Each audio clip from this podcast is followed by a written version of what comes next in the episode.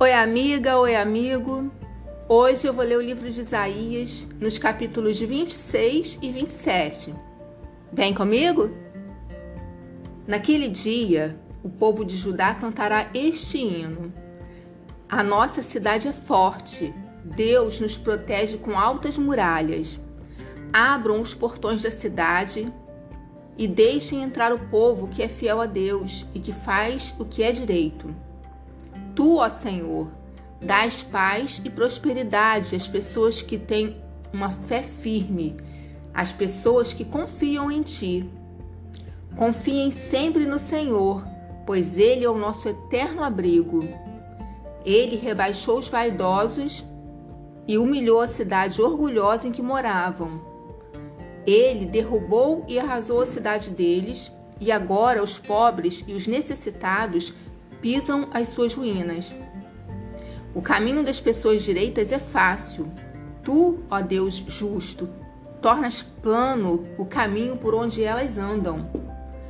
Ó Senhor, nós seguimos o caminho das tuas leis e em ti pomos a nossa esperança.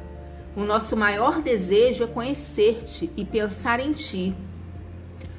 Ó Senhor, nós conseguimos o caminho das tuas leis e em ti pomos a nossa esperança. O nosso maior desejo é conhecer-te e pensar em ti. Com todo o meu coração, quero estar contigo de noite. Com todo o meu ser, procuro conhecer a tua vontade. Pois quando julgas e castigas o mundo, os seus moradores aprendem o que é justiça. Ainda que tenhas compaixão dos maus, mesmo assim, eles não aprendem a fazer o que é certo. Mesmo aqui, neste país onde o povo é direito, eles continuam a fazer o que é mal e não se importam com a grandeza de Deus, o Senhor. Ó Senhor, tu tens a mão levantada para castigar, mas os teus inimigos não notam isso.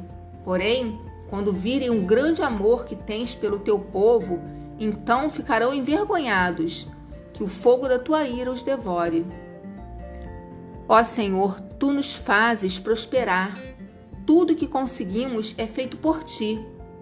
Ó Senhor, nosso Deus, temos sido dominados por outros povos e pelos seus deuses, mas confessamos que só tu és o nosso Deus. Aqueles povos estão mortos, não voltarão a viver. São somente sombras, não ressuscitarão, pois tu os castigue, os castigaste e destruíste, e ninguém lembra mais deles. Tu, ó Senhor, fizeste a nossa nação ficar maior, aumentaste o território do nosso país, e isso trouxe glória para o teu nome. Castigaste o teu povo, ó Senhor. Na nossa aflição, oramos a ti. Como uma mulher que está dando à luz e torce e grita de dor, Assim estávamos nós por causa de ti, ó Senhor. Nós sofremos dores de parto e nos torcemos, mas não demos nada à luz. Não conseguimos nenhuma vitória para o nosso país, nem fizemos aumentar o número de pessoas na terra. Os mortos do nosso povo voltarão a viver. Os seus corpos ressuscitarão. Os que estão no mundo dos mortos acordarão e cantarão de alegria como orvalho que tu envias da vida à terra. Assim, de dentro da terra, os mortos sairão vivos. Meu povo, vão para as suas casas e tranquem as portas. Escondam-se por algum tempo até que passe a ira de Deus, porque o Senhor Deus virá da sua morada no céu a fim de castigar os moradores da terra por causa dos seus pecados pois a terra não esconderá mais os que foram mortos, mas deixará que apareçam todos os crimes de sangue. Naquele dia, o Senhor pegará a espada, a sua espada enorme, forte e pesada, e ferirá o monstro Leviatã, a serpente que se torce e se enrola. O Senhor matará o monstro que vive no mar. Naquele dia, o Senhor dirá: Cantem louvores à minha bela plantação de uvas. Eu cuido dela e sempre a rego. Eu a vigio de dia e de noite, para que ninguém a estrague. Não estou mais irado com ela. Se os seus espinheiros e o mato a ameaçarem, eu os atacarei e destruirei com fogo. Se os inimigos do meu povo querem a minha proteção, então que façam as pazes comigo. Sim, que façam as pazes comigo. Chegará o dia em que o povo de Israel, como uma árvore viçosa, criará raízes, brotará e florescerá, e dará frutas que encherão o mundo inteiro. O Senhor não castigou os israelitas tão duramente como castigou os inimigos deles. Os israelitas que Deus matou foram poucos, mas os assassinos deles que ele matou foram muitos. Ele castigou o seu povo, enviando-os como prisioneiros para outro país. Ele os expulsou com o seu sopro forte, tão forte como o vento leste.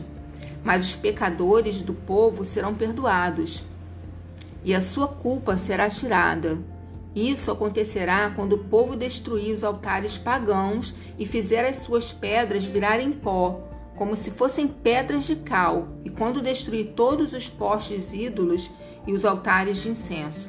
A cidade protegida por muralhas está vazia, ninguém mais mora ali, e ela parece um deserto.